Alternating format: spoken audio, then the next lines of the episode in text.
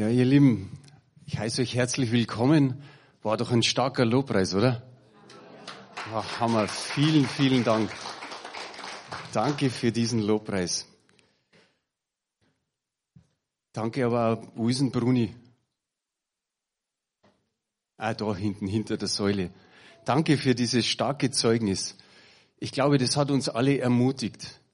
Wenn du für eine Person 36 Jahre betest und du denkst dir, es tut sich nichts. Und so wie sie gesagt hat, nach einem halben Jahr hat sie überlegt, soll ich aufgeben? Und gut, dass Gott sie, sage mal, berührt hat, dass sie weitergebetet hat. Und gut, es muss nicht immer alles so lange dauern. So wenn wir unsere Vision nachgehen, für unseren Nächsten zu beten, dann sagst du vielleicht, okay, jetzt bete ich schon fünf Monate, so lange haben wir das und noch nichts ist passiert.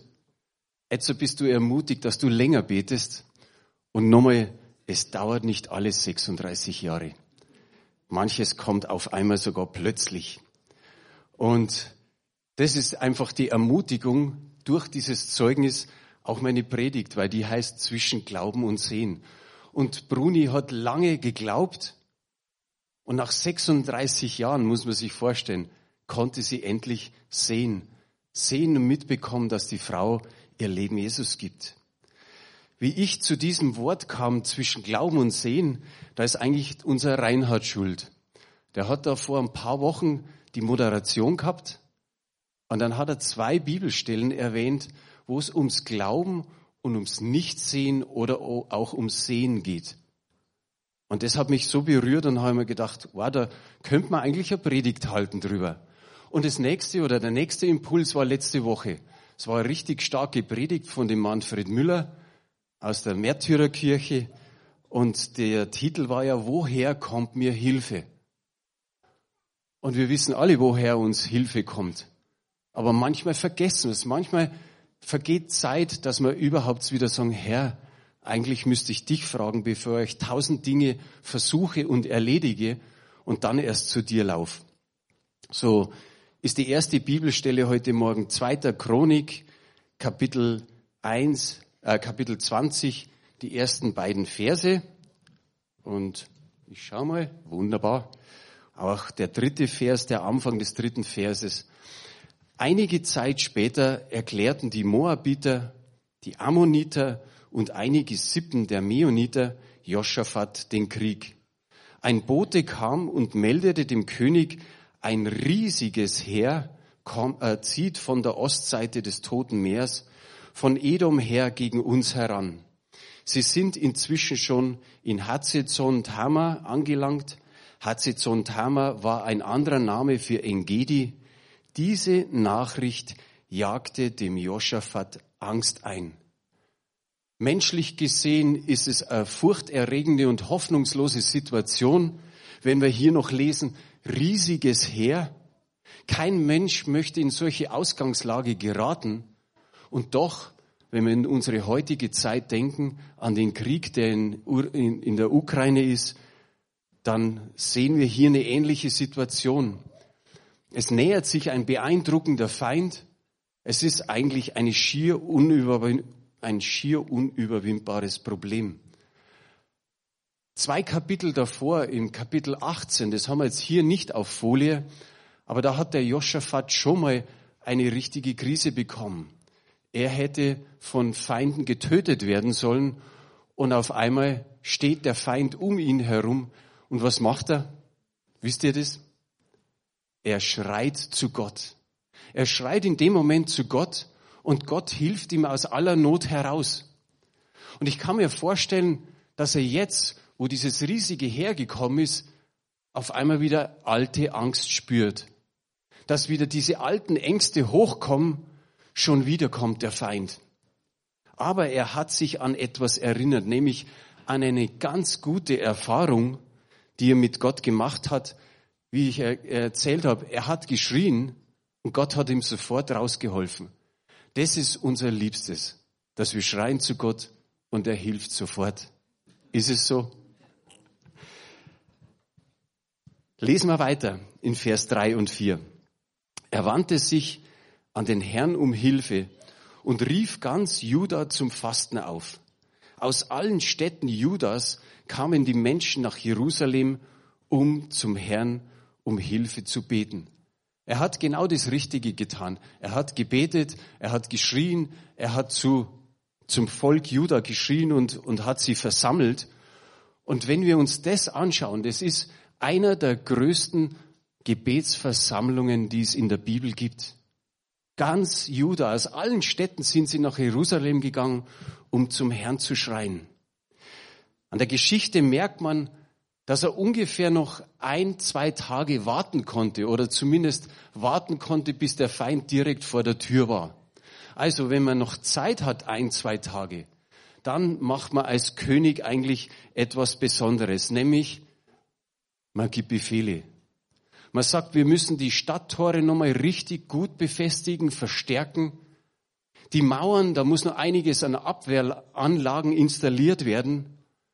Kurz bevor der Feind kommt, brauchen wir kochendes Wasser, heißes Öl oben an den Mauern, dass wenn der Feind nach oben steigen will, dass wir das runterschütten.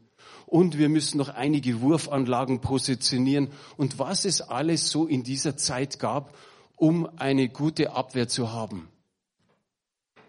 Was tust du, wenn du Zeit hast? Was tust du, wenn das Problem, sage ich mal, noch nicht ganz so nahe da ist? Was tust du, wenn Schwierigkeiten und Nöte sind und du sagst, ein bisschen Zeit habe ich ja noch? Was tust du? Josaphat hat nicht in die Armee investiert. Das ist so ein wunderbarer Bericht. Er hat nicht wie Zacharia gesagt, nicht durch, äh, doch, er hat genauso gesagt, nicht durch Heer oder Kraft, sondern eigentlich durch Gottes Geist. Er hat nicht in die Armee investiert, sondern in die Beziehung zu Gott. Er ist vor ihm gekommen, hat geschrien, ist auf die Knie, hat sich wahrscheinlich auf sein Angesicht gelegt und hat gewartet, was Gott tut. Sie, das Volk und Josaphat setzten ihr hundertprozentiges Vertrauen auf ihren Herrn. Ich sage immer wieder für mich, ich habe es paar Mal durchgelesen und habe gedacht, wow, welch ein gutes Beispiel für uns. Jetzt lese ich euch das Gebet von Joschafat vor. Das haben wir jetzt nicht auf Folie. Ich habe mir extra gedacht, ich lese es und ihr könnt eure Augen schließen, um einfach dieses Gebet, ich sage mal im wahrsten Sinne des Wortes, aufzusaugen. Joschafat sprach, Herr, du Gott unserer Väter, bist du nicht Gott im Himmel und Herrscher über alle Königreiche der Heiden? Und in deiner Hand ist Kraft und Macht. Und es ist niemand, der dir zu widerstehen vermag. Hast du, unser Gott, nicht die Bewohner dieses Landes vertrieben vor deinem Volk Israel und hast es den Nachkommen Abrahams, deines Freundes, gegeben für immer? Und sie wohnten darin und haben dir ein Heiligtum für deinen Namen gebaut und gesagt, wenn Unglück Schwert, Strafe, Pest oder Hungersnot über uns kommen, werden wir vor diesem Hause und vor dir stehen, denn dein Name ist in diesem Hause und zu dir schreien in unserer Not und du wirst hören und helfen? Nun siehe, die Ammoniter, Moabiter und die vom Gebirge Seir, durch die du Israel nicht hindurchziehen ließest, als sie aus Ägyptenland kamen, sondern sie mussten vor ihnen weichen und durften sie nicht ausrotten. Siehe, sie lassen uns das entgelten und kommen, uns auszutreiben aus deinem Eigentum, das du uns gegeben hast. Unser Gott willst du sie nicht richten, denn in uns ist keine Kraft gegen dies große Heer, das gegen uns kommt. Wir wissen nicht, was wir tun sollen, sondern unsere Augen sehen nach dir. Amen. Welch ein Gebet. Und ich denke, oder was heißt ich denke, er fängt an mit ein paar so rhetorischen Fragen, die so sinngemäß heißen, bist du nicht der Gott im Himmel und eigentlich auch der Gott auf Erden, der Oberste, der Starke, der Höchste? Beherrschst du nicht alle Königreiche und alle Nationen? Ist dir nicht alle Macht gegeben? Gibt es irgendjemand, der gegen dir oder gegen dich bestehen könnte? Klingt vielleicht, wenn man es so ausspricht, irgendwie provozierend. Ich glaube, er hat Gott wirklich herausgefordert. Er hat das gebetet, was er von der Vergangenheit wusste, von Mose und über Salomon und so, sind, ist dieses Gebet mehr oder weniger zusammengefasst. Aber er sagt auch, wir, wir setzen unser Vertrauen hundertprozentig auf dich. Wir vertrauen dir, wir, wir verzichten sogar auf diese menschlichen Vorkehrungen. Da wartet ein Krieg auf uns. Und im Endeffekt tun wir nichts. Wow. Vielleicht hat er noch gesagt wie Mose, Herr, sollen die sagen, du hast uns nicht helfen können? Und er sagt, wir glauben daran, du hast alle Macht im Himmel und auf Erden. Und das Gebet endet nochmal mit einer Frage, unser Gott, willst du sie nicht richten? Willst du es nicht tun? Wir haben hundertprozentigen Glauben. Und im Endeffekt kann man sagen, sie haben auch ein Stück weit ein geistliches Sehen gehabt. Denn es heißt einfach in dem Gebet, unsere Augen sehen nach dir. Haben sie Gott gesehen? Nein. Sie haben Gott in dem Moment nicht gesehen. Aber das passt eben zu der Überschrift zwischen Glauben und Sehen. Sie waren genau an dem Punkt zwischen Glauben und Sehen. Und auf einmal kommt einem plötzlich irgendeiner aus der, aus der Menge heraus. Tausende von Menschen waren da. Und einer heißt Jahasiel. Er war der Sänger der Leviten oder einer der Sänger der Leviten. Und er hat ein Wort vom Herrn bekommen. Weiß jemand, was Jahasiel auf Deutsch heißt? Gott sieht. Genau den pickt sich Gott raus, dass der ein Wort für, für die Gemeinde hat, für das ganze Volk hat. Gott sieht, der Jahasiel. Und das ist das Schöne, dass wir immer wieder wissen, okay, Gott sieht auch unsere Not. Gott sieht es, Gott weiß es. Im zweiten Chronik, Kapitel 20, Vers 15, habe ich vorher den gar nicht dabei gehabt, gell? hätte eins weiterblättern müssen. Aber jetzt, 2. Chronik 20, Vers 15. So spricht der Herr zu euch. Ihr sollt euch nicht fürchten und nicht verzagen vor diesem großen Herr, denn nicht ihr kämpft, sondern Gott. Vers 17. Aber nicht ihr werdet dabei kämpfen, tretet nur hin und steht und seht die Hilfe des Herrn der mit euch ist, Juda und Jerusalem. Fürchtet euch nicht und verzagt nicht. Morgen zieht ihnen entgegen, der Herr ist mit euch. Welch eine wunderbare Zusage, welch eine Ermutigung auch für uns in dieser Zeit. Zweimal ruft er aus, fürchtet euch nicht. Zweimal ruft er, verzagt nicht. Einmal sagt er, ihr müsst gar nicht kämpfen. Ich kämpfe für euch, ich bin bei euch. Und dann liest man, den Vers habe ich jetzt nicht auf Folie, dass Josaphat und das Volk, sie fallen auf das Angesicht. Sie beten Gott an.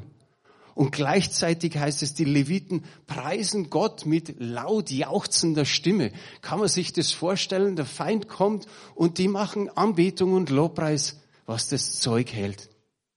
Wie wunderbar. Sie stehen an dem Punkt, ich glaube, und trotzdem sehen sie noch keine Veränderung. Was nun? 36 Jahre, Bruni, hast keine Veränderung gesehen. Was nun? Du hast weiter gebetet, weiter Lobpreis gemacht. Singe dem Herrn ein Lied. Genau das ist es. Was die, was die Leviten getan haben. Singe dem Herrn Lobpreislieder. Das, es, es passiert was Komisches. Da ist nicht irgendwie der Kriegszug, da ist nicht dieses Kriegsgeschrei, sondern Gesang. Sie singen, sie loben Gott. Das ist eigentlich schon, wie man sagt, okay, sie haben schon gewonnen, es ist der Triumphzug. Und dann steht im zweiten Chronik, Kapitel 20, Verse 20 und 21, und sie machten sich früh am Morgen auf, zogen aus zur Wüste Tekor. Und als sie auszogen, trat Joschafat hin und sprach, hört mir zu, Juda und ihr Einwohner von Jerusalem. Glaubt an den Herrn, euren Gott, so werdet ihr sicher sein. Und glaubt seinen Propheten, so wird es euch gelingen. Und er beriet sich mit dem Volk und bestellte Sänger für den Herrn, dass sie in heiligen Schmuck Loblieder sängen und vor den Kriegsleuten herzögen und sprächen, danket dem Herrn, denn seine Barmherzigkeit wäret ewiglich. Dieser letzte Satz, der kommt öfter in den Psalmen vor. Im Psalm 136, ich glaube, er hat 26 Verse. Immer der zweite Teil des Verses heißt, und seine Güte oder seine Gnade ist ewiglich, wäret ewiglich. Also gilt's auch noch in unsere Zeit hinein. Und in der Zeit zwischen Glauben und Sehen halte deine Augen auf Gott gerichtet, so wie es vorher gesagt hat. Unsere Augen sind auf dich gerichtet. Wenn du im Kampf dich befindest, auch deine Gedanken, die Gedanken des Herzens, richte sie auf den Herrn.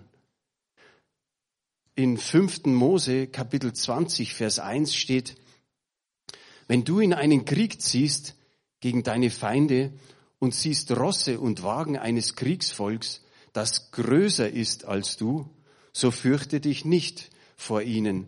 Denn der Herr, dein Gott, der dich aus Ägyptenland geführt hat, ist mit dir. Schon zu Mose Zeiten ist immer wieder diese Ermutigung da gewesen. Nicht erst irgendwann am Schluss, schon von Mose weg, waren diese Verheißungen.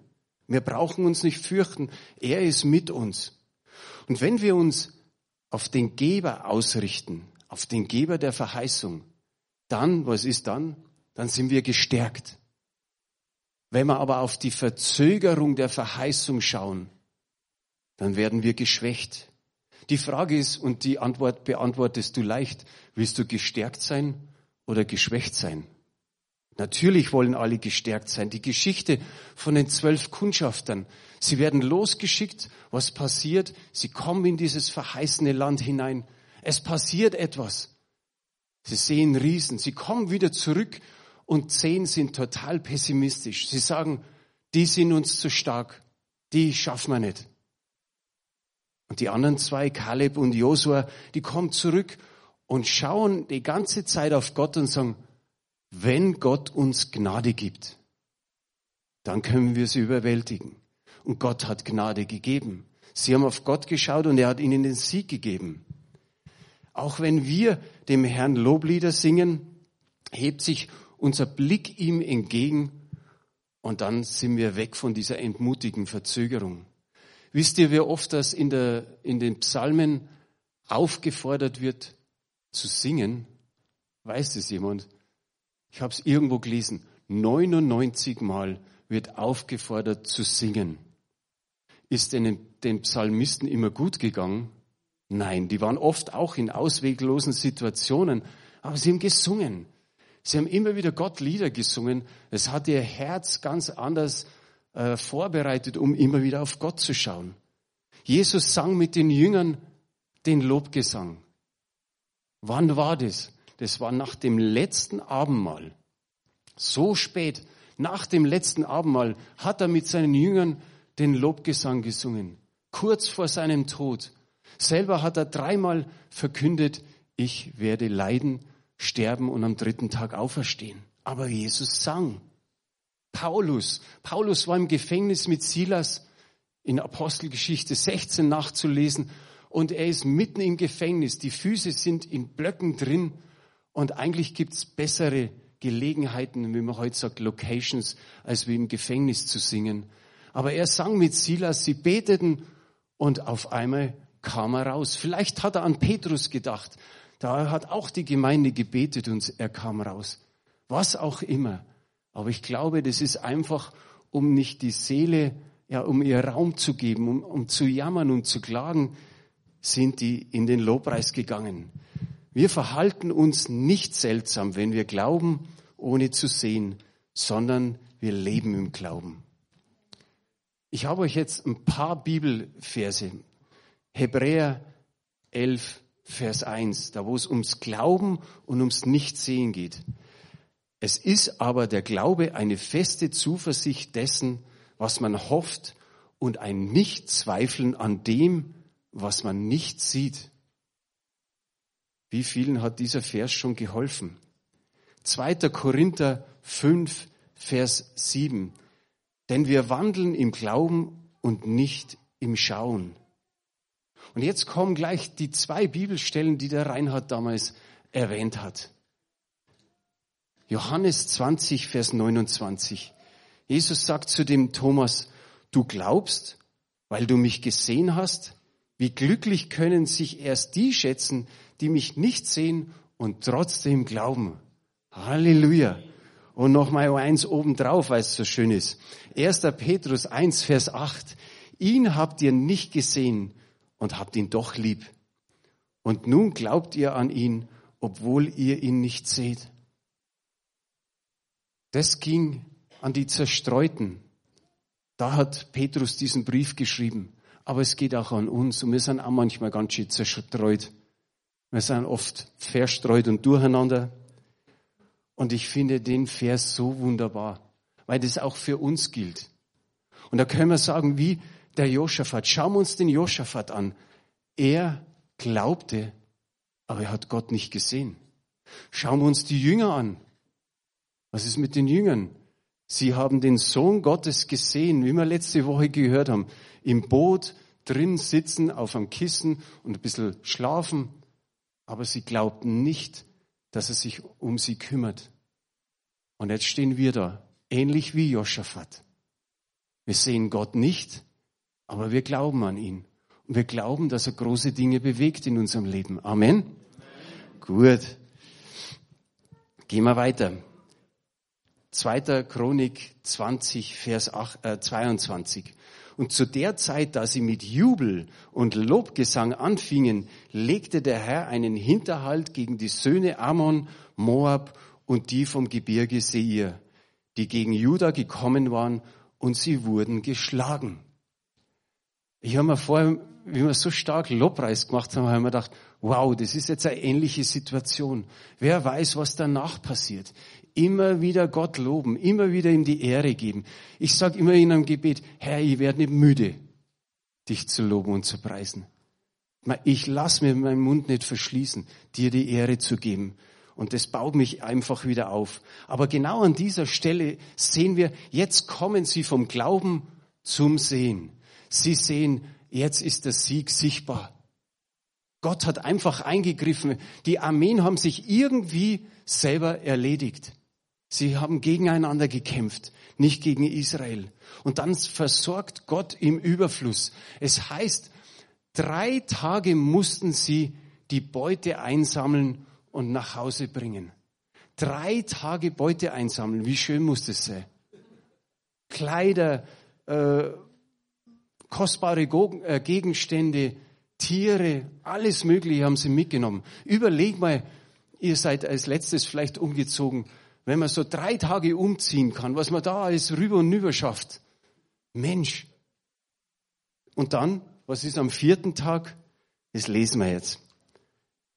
Am vierten Tag, in Vers 26, heißt es, am vierten Tag kamen sie in ein nahegelegene Tal zusammen, um dem Herrn zu danken. Seitdem heißt es Berachertal, Tal des Dankes. Jetzt sind wir wieder da bei dir was du vorher gesagt hast, Dankbarkeit. Was möchtest mit in den Himmel nehmen? Dankbarkeit. Das ist die Hoffnung für alle Übersetzungen. In der Luther-Übersetzung sagt der Luther Lobetal. Aber egal, ob Lobpreistal, Lobetal, Dankestal, die sind zusammengekommen, um den Herrn zu loben. Wahrscheinlich nicht wie bei uns eine halbe Stunde oder Stunde Lobpreis, sondern wahrscheinlich den ganzen Tag. Und wie schön muss das gewesen sein. Sie, sie gingen dann auch zurück zum Tempel und lobten den Herrn weiter, heißt es. Cool. Zum Ende, auch wenn unsere Probleme unüberwindbar scheinen, für Gott sind sie nicht unlösbar. Während wir ihn suchen, wird er uns schon irgendwann die richtige Antwort geben. Während wir auf die Antwort warten, und das ist das, das wichtige Wort warten, können wir uns immer wieder auf ihn ausrichten und immer wieder Lobpreis machen. In Ohnmacht und Ratlosigkeit gibt es nichts Besseres, als wie sich auf Gott auszurichten. Wenn du Umstände hast, und ich weiß nicht, ob sie so stark sind wie bei Hiob, aber wir wissen, bei Hiob war es eigentlich katastrophal. Aber das Gute war, Gott hat's gegeben, Gott hat's genommen, aber Gott hat es dann doppelt wieder gegeben. Wie Joschafat dürfen wir rufen, unsere Augen sehen auf dich. Auch wenn ich, wie, wie ich vorher gesagt habe, wir ihn nicht so sehen. Wir sehen ihn natürlich im Geiste. Und das bedeutet, wenn wir unsere Augen auf ihn richten, halte keine Ausschau nach irgendwas anderem. Schau auf ihn. Und ich möchte euch nur eine Folie mitgeben am Schluss. Einfach zu sagen, wie können wir oder wie können wir Gott für uns kämpfen lassen? Indem wir uns bewusst machen, dass der Kampf nicht unsere, sondern Gottes Sache ist. Zweitens, indem wir menschlichen Begrenzungen zugeben und Gottes Kraft in unseren Ängsten und Schwächen wirken lassen. Indem wir darauf achten, Gottes Interessen und nicht nur eigene selbstsüchtige Wünsche zu verfolgen indem wir Gott in unseren täglichen Kämpfen um Hilfe bitten. Vielleicht steht er auf zum Gebet. Vater, hab Dank, dass solch ein, solch ein Wort in der Bibel drin steht. Dein Wort ist unser Fußesleuchte und ein Licht auf unseren Weg. Und Herr, wir sind dir so dankbar. Und danke, Herr, dass wir diese Geschichte ja uns immer wieder durchlesen dürfen, wie dieser Mann ein König auf, aufgeschaut hat zu dir, nicht irgendwie eine Armee mobilisiert hat, sondern dir Lobpreis, Anbetung und Ehre gegeben hat. Danke, Vater, dass es eine Hilfe ist für unseren Alltag, für all unsere Schwierigkeiten, Herr. Vater, du weißt, wo der ein oder andere sagt, Mensch, mir geht's mit meinem Körper so schlecht, Vater, dass du Gnade schenkst.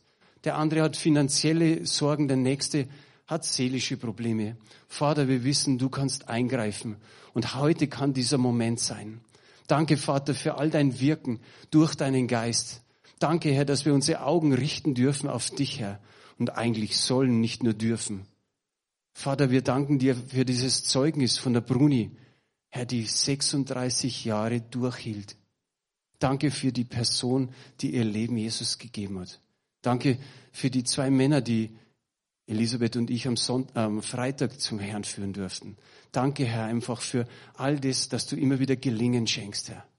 Danke, dass du mit uns in diese Woche hineingehst, Herr, egal welche Kriege oder Stürme gegen uns toben. Wir wissen, du bist nicht irgendwo im, im hintersten Eck und vergisst uns, du schläfst und schlummerst nicht, sondern du bist hier, du bist mit uns, für uns und bei uns. Danke, Herr, dass wir darauf einfach unser Amen sagen dürfen, in Jesu Namen. Amen. Amen. Der Herr mit euch.